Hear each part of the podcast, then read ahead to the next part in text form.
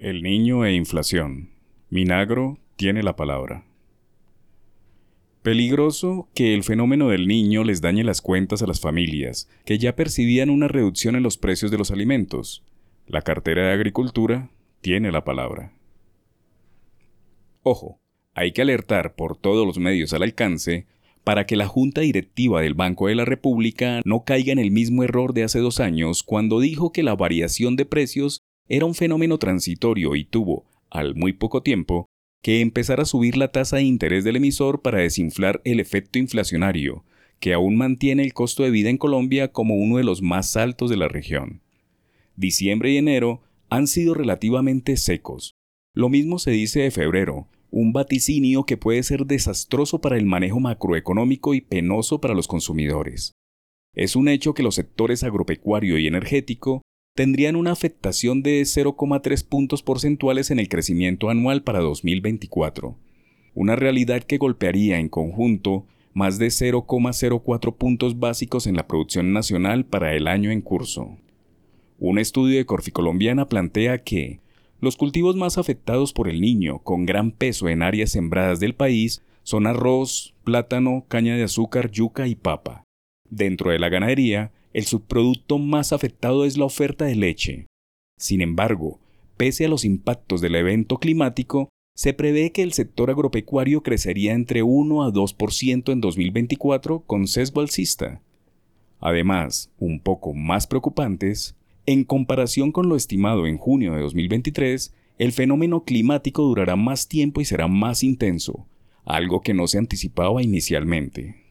En el documento, Corficolombiana dice que el niño genera una presión inflacionaria en el rubro de alimentos, especialmente en el componente de productos perecederos. En un periodo débil moderado, la inflación de alimentos sería 1,1 puntos más alta, mientras que en intensidad fuerte el efecto sería de 3,9 puntos. Lo más seguro es que documentos de este tipo empezarán a salir luego de lo ocurrido con los inéditos incendios que golpearon los cerros orientales de Bogotá y que el llamado niño está tocando a las puertas de la capital. Y si bien el clima seco ya advierte su impacto en el costo de los alimentos, en el frente energético no deja de ser menos preocupante. Según cifras del operador del Sistema Interconectado Nacional, XM, el nivel de los embalses se ubicó en 57%, muy por debajo de promedios históricos para el primer trimestre del año. Los embalses se han reducido 13% durante los primeros días del año, pues en diciembre se ubicaban en 70%. Los llamados aportes hídricos, es decir, el caudal de los ríos, se ubicaron en 55%, algo que en conjunto significa que se está desembalsando agua aceleradamente, lo que disparará el costo de la energía en la bolsa. No obstante, las empresas generadoras reciben de los usuarios, en el pago de las facturas mensuales, un pago adicional que estas empresas deben invertir en este tipo de eventos, se conoce como cobro por confiabilidad, que no es otra cosa que un seguro para que los precios no se disparen y el sistema no se afecte. En lo que sí no hay un plan B por parte del Gobierno Nacional es en la producción alimentaria, tema sobre el cual hay silencio absoluto por parte del Ministerio de Agricultura, que debe llevar la voz cantante en la producción de alimentos.